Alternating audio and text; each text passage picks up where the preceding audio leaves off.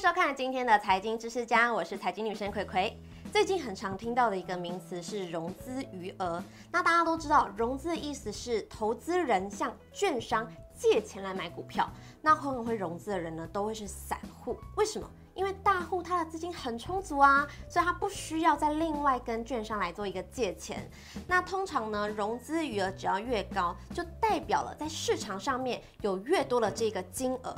那在这个融资里面，其实大家都知道，因为散户都喜欢赚了就跑，只要有赚就赶快卖。所以呢，只要融资升高了，就代表着筹码凌乱，而且有一个比较大的卖压。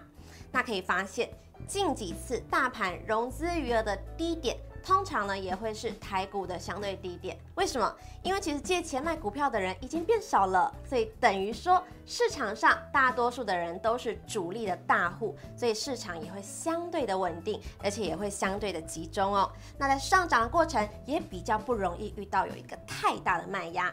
那像在二零零八年的金融海啸，大家都知道我们的这个融资余额到达了一一五九亿元。这次的疫情呢，也因为有非常大的一个大波的往下，所以融资余额呢也到了九百亿元哦。那所以呢，可以理解到说，就算呢现在在台股呢不是最低点，但是只要融资余额是低的，也是台股的相对低点喽。谢谢大家今天收看《财经知识家》，让你财富更增加。那我们下次见，拜拜。